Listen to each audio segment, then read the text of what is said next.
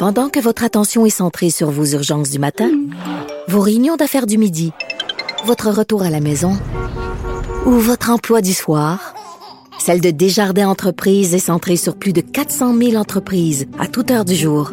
Grâce à notre connaissance des secteurs d'activité et à notre accompagnement spécialisé, nous aidons les entrepreneurs à relever chaque défi pour qu'ils puissent rester centrés sur ce qui compte, le développement de leur entreprise. Pas comme les autres. Si c'est vrai qu'on aime autant qu'on déteste, Martineau, C'est sûrement l'animateur le plus aimé au Québec. Vous écoutez Martineau. Cube Radio. Alors, il y a beaucoup de gens aux soins intensifs. On le sait, hein, les, les, les, départements de soins intensifs débordent. Je discute souvent ici avec docteur euh, docteur Simon, Mathieu Simon, qui est aux soins intensifs. Est-ce qu'on respecte les volontés des gens lorsqu'ils sont en fin de vie, lorsqu'ils sont aux soins intensifs, quand on prend la décision, par exemple, de, de les débrancher, comme on dit, de tirer la plaque, d'arrêter de leur donner des soins? Est-ce que c'est une décision qui vient d'en haut? Est-ce que c'est une décision qui vient des médecins euh, du système ou alors on prend vraiment en considération la volonté des gens qui sont aux soins intensifs. Nous allons parler avec M. Monsieur Yvon Bureau, qui est travailleur social et qui a publié un texte euh, qui s'intitule Sauver des fins de vie. Bonjour, Monsieur Bureau. Bonjour, Monsieur Martineau. Je croyais, moi, que c'était automatique, qu'on respectait euh, avec, euh, avec le virage qu'on a pris au cours des dernières années, où on parlait d'améliorer les fins de vie, on parlait de, de choisir l'instant où on veut mourir, l'aide médicale à mourir, tout ça. Je croyais que c'était automatique, qu'on écoutait euh, automatiquement les volontés des, des, des personnes qui se retrouvaient en fin de vie. Vous dites pas nécessairement. Non, c'est pas automatique, comme vous dites. C'est que ça dépend chacun. Si on parle souvent des droits, des libertés des gens, ça c'est vrai, mais tu sais, nos responsabilités, là, c'est vraiment est-ce que chacun, quand on sait que la fin de vie s'en vient, qu'on est rendu à la fin de notre vie ou qu'on est âgé comme moi ou autre, c'est de que les, nos volontés soient claires. Pendant qu'on est là, pendant qu'on est conscient, vous et moi, pendant qu'on est apte, c'est à nous de dire ce qui a du sens, ce qu'on veut, ce qu'on veut pas, puis des choses comme ça. Puis si on devient inapte, ben on a déjà écrit, les gens le savent, on a rempli des directives, comprends-tu? On s'est pris en main. Puis quand on se prend en main comme ça, ben on prend soin de soi, mais on prend mauditement soin aussi de nos docteurs, puis de nos soignants, nos infirmières, nos psychologues et nos. En fait, le, le problème, c'est pas tant le système, c'est pas tant les médecins, c'est les gens qui ne font pas ce genre de, de, de préarrangement, comme on dit là. Oui, c'est des gens qui n'ont pas pris soin d'eux autres. Et pire que ça, euh, Richard, si vous me permettez, je vais vous Oui, appeler par votre oui, oui, prénom. oui.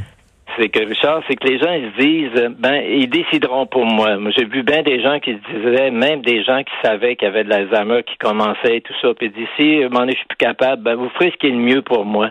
C'est un des cadeaux empoisonnés, dire Ben- aux gens, vous déciderez ce qui est le mieux pour moi. Eh ben, C'est de la merde. C'est de la merde de, Ben- faire. C'est le pire cadeau qu'on peut pas faire à quelqu'un. C'est- vraiment horrible de faire. Ben, j'aimerais pas avoir la responsabilité, moi, de décider au nom de ma mère, par exemple. Euh, J'espère qu'elle va avoir pris ses propres décisions, euh, puis qu'on Oui. va pouvoir seulement respecter ses volontés, parce que là, comme vous dites, c'est un cadeau que je ne veux pas recevoir. Non, c'est vrai. Les gens vont le faire des fois par bonne volonté. Ils vont dire, en tout cas, vous déciderez ce qui est mieux pour moi. Mais euh, c'est- c'est c'est le contraire. Surtout aujourd'hui, quand les gens ont signé des papiers, on sait qu'on peut faire, toi et moi, des directives médicales anticipées, mettons, au cas où. Alors ça, ça vaut rien. Mais si je deviens vraiment inapte, ben tout le monde, on va aller vers ça. Et c'est-tu ce qui unit les gens dans les familles, c'est quand ils respectent. Puis quand les soignants, là, ils ont des décisions à prendre, puis la famille arrive, là, qu'ils en ont déjà entendu parler, ben ils disent, hey, ils ont du pouvoir. Hey, ma mère, elle a déjà dit ça, puis c'est écrit, puis elle l'a signé. Ça fait dix ans qu'elle dit, puis elle signe ça chaque année. C'est-tu clair? Et là, Ben oui, les parce que- sont contents. Monsieur Et- Bureau, Monsieur Bureau, il peut avoir des chicanes dans la famille. Mettons, il y a deux enfants, là. il y en a un qui dit non, non, non, on la débranche. Maman, je suis sûr qu'elle voudrait pas avoir de soins, puis euh, elle voudrait pas qu'on s'acharne. Puis l'autre dit non, non, non, au contraire, je la connais bien, puis elle, elle tient à la vie, puis tout ça. Ça fait des sacrées chicanes, ça.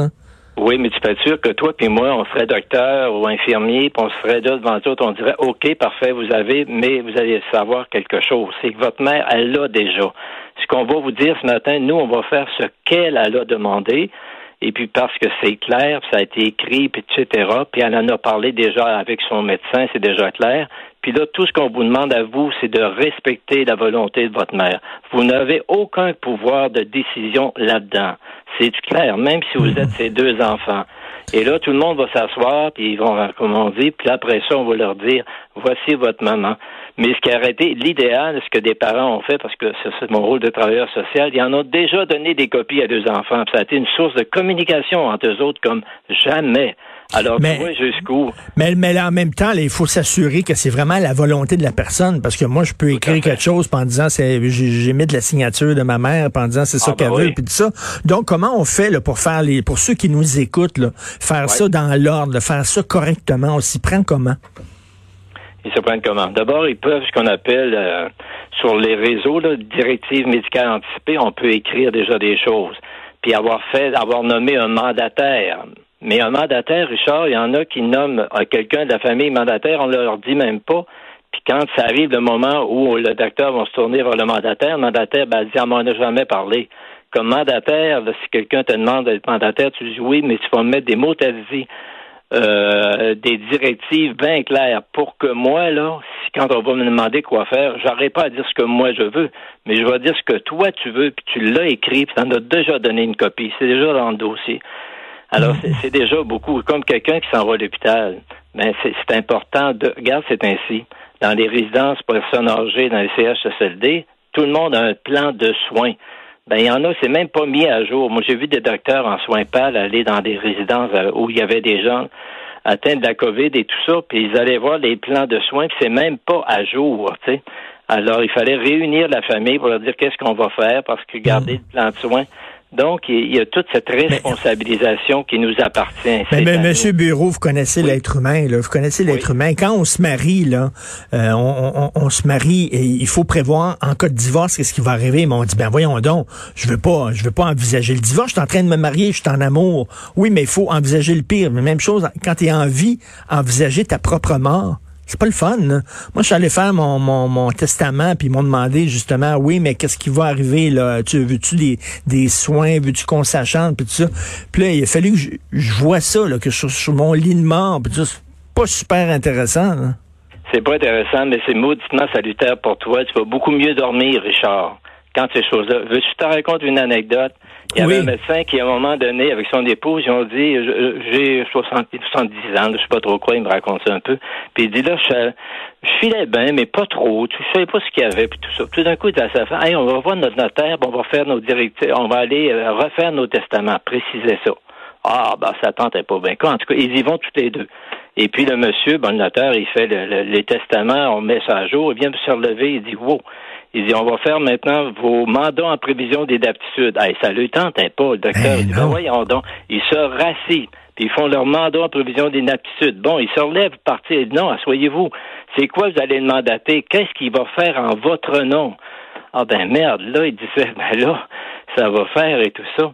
Euh, là, là, il n'en pouvait plus, tu sais. Après ça, ben, il dit, quand il est venu pour se relever, il dit, vous allez faire vos directives médicales anticipées vous allez me faire ça, vous allez aller à telle place au ministère, vous allez remplir ça, puis tout le kit. Et puis là, et, puis là, il, me raconte tout ça, puis son épouse aussi. Puis là, ben, il dit, ça va faire à peu près six mois. Il dit, j'ai jamais eu autant d'énergie. Je suis tellement ah, bien dans ma peau. Maintenant, je suis dégagé. En d'autres termes, c'est le bonhomme qui a su qu'il était mortel comme tout le monde, puis que ceux qui les aimaient, c'était des mortels. Mais il a clairé ça, comme on dit. Il a réglé ça.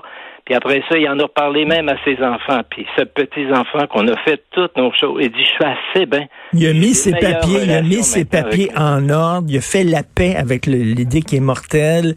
Il sait qu'il mettra pas, excusez-moi de dire ça, mais il mettra pas ses enfants dans la merde, comme on dit. Exactement, exactement. Oui, oui, oui, c'est par amour qu'il fait ça pour soi, mais il le fait pour ses proches. Alors, c'est le plus beau cadeau qu'on peut pas faire. C'est pour ça que c'est ainsi quand on dit prenons soin de nos aînés. Moi, je me dis, oui, oui, oui, c'est vrai, mais laissez des aînés prendre soin d'eux-mêmes, d'atteindre, écoutez-les.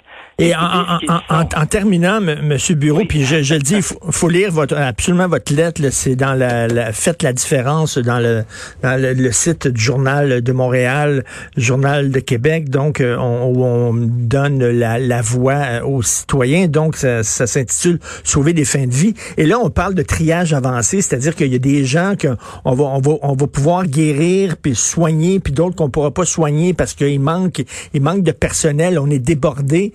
Puis euh, une, un, des facteurs qui va décider si on vous soigne ou pas, c'est l'âge. C'est-à-dire, si on a un choix entre un jeune et un vieux, on va laisser aller le vieux puis on va soigner le jeune. Vous en pensez quoi, vous? C'est de l'âgisme, ça? Oh, c'est de l'âgisme, mais j'aime pas ça. C'est un, c'est un critère, mais parmi les autres critères, moi, ce que je dis, c'est à l'équipe de soignants qui est important qu'on redonne ces choses-là. Et puis, la, personne de 80 ans, elle est peut-être en, meilleure forme que celui de 40 ans qui a, je sais pas, un ben taux de morbidité énorme. Puis en même temps, c'est de se centrer aussi sur les gens, d'aller voir ces gens-là. Ils le savent. C'est quoi le, le, sens à votre vie? Votre vie, elle est quoi? Et là, si la personne, pour continuer à vivre, a besoin de, je sais pas, de temps de, de médicaments ou autre. En d'autres termes, cette personne-là, est-ce qu'elle sent qu'elle est rendue au bout de sa hmm. vie, au bout de son âme, comme on dit, si on veut parler? Il y en a qui le sentent que non, aller plus loin, ça plus ou moins de sens. Mais oui, il y en a, il y en a qui tiennent à la vie, qui ont encore des projets, là, je sais pas, les, les puis, puis, qui ont, ils ont la santé et tout ça, mais il y en, il y en a qui, qui ont, qui en ont pas de projet, qui font rien exister, qui vivent pas vraiment. Donc, là encore, vous dites, ben, peut-on demander, peut-on parler aux gens et écouter les gens? Et si je peux me permettre, vous avez quel âge, vous, Monsieur Bureau? Euh, je vais avoir 76 dans quelques jours, là. Bah, c'est jeune. 76, c'est encore jeune.